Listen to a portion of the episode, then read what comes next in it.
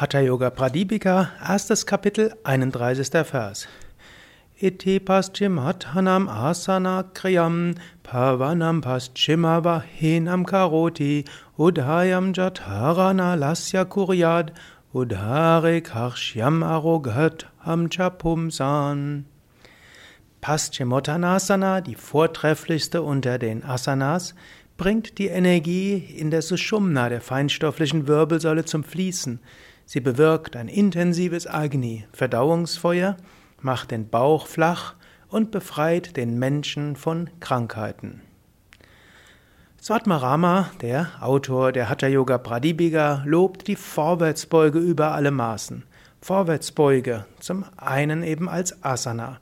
Und ich kann dir nur empfehlen, übe die Vorwärtsbeuge regelmäßig und halte sie auch länger. Ja, die Vorwärtsbeuge hat den großen Vorteil, du brauchst nicht allzu viel äh, Energie, du musst noch nicht mal viel Wunsch haben, Asanas zu üben, du gehst einfach in die Vorwärtsbeuge. Du musst nur aufpassen, dass der Rücken gerade ist und dass es im unteren Rücken angenehm ist. Und dann bleibst du einfach in der Vorwärtsbeuge. Du kannst die Vorwärtsbeuge sogar machen, ohne dass du andere Asanas vorher übst.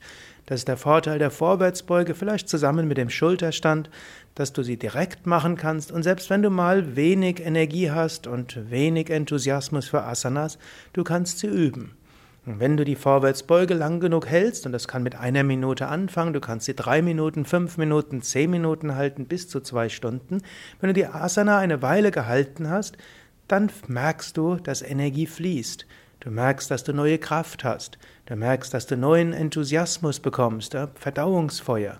Und dadurch befreist du dich auch von allen möglichen Krankheiten.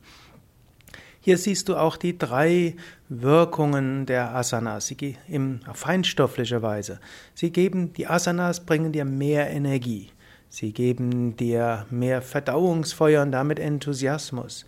Und dadurch, dass die Energie fließt, verschwinden auch eine Menge von Krankheiten. Paschimottanasana ist auch eine Asana im Sinne von innerer Haltung. Die innere Haltung auch mal loszulassen. Die innere Haltung, dich zu verneigen. Die innere Haltung, auch anderen gegenüber Respekt darzubringen. Die innere Haltung, geduldig zu sein. Kein Zurückziehen, kein einfach nur dich herausziehen, sondern von innen heraus dich verneigen. Und wenn du dich tatsächlich so verneigst, dann kann Energie fließen, dann kommt innere Begeisterung und dann verschwinden viele Krankheiten. Menschen sind oft steif, haben eine Haltung der Steifheit. Sie wehren sich gegen die Anforderungen des Lebens, sie wehren sich gegen ihr Schicksal, sie wehren sich gegen ihre Mission im Leben. Manchmal gilt es loszulassen und dich zu verneigen. Manchmal gilt es geduldig dein Schicksal anzunehmen, statt dich zu beschweren, meine Frau ist so, meine Kinder sind so, mein Vermieter ist so, meine Arbeitsstelle ist so, das Leben ist so schlimm, schlimm, schlimm. Hm? Und dann entweder dagegen anzukämpfen oder dich zurückzuziehen oder einfach zu leiden.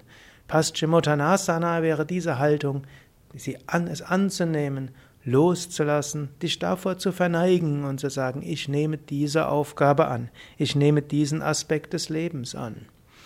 Manchmal bist du auch in einer Situation, wo jemand anders mehr zu sagen hat als du. Und solange dieser andere Mensch nicht etwa nicht unethisch ist, ist manchmal angebracht, du verneigst dich vor dem anderen Menschen. Du lässt ganz los. Du äh, ja, du gibst dich hin und du sagst, okay, der andere hat jetzt mehr zu sagen als dich, anstatt dass ich jetzt dagegen ankämpfe und so die Energie nur ja, beseitige, ich lasse los, ich verneige mich. Gut, wenn der andere Unethisches macht, dann musst du natürlich auch etwas dagegen tun. Aber häufig ist es eine Ego-Frage. Jemand anders hat die Verantwortung übernommen, hat die Initiative übernommen und du bist als Blockierer tätig. Überlege manchmal, bin ich als Blockierer tätig? Da, wo ich gerade bin, blockiere ich vielleicht die Energie? Sollte ich vielleicht, anstatt rumzunörgeln und immer wieder Einwände zu bringen, loslassen, mich hingeben? Überlege das mal. Überlege insbesondere, was heute, was morgen, was die nächste Woche ist. Wo wäre es vielleicht gut, dass du dich hingibst? Wo wäre es gut, dass du dich verneigst? Wo wäre es gut? Dann kann Energie fließen. Dann kann Feuer kommen und dann verschwinden alle möglichen Blockaden.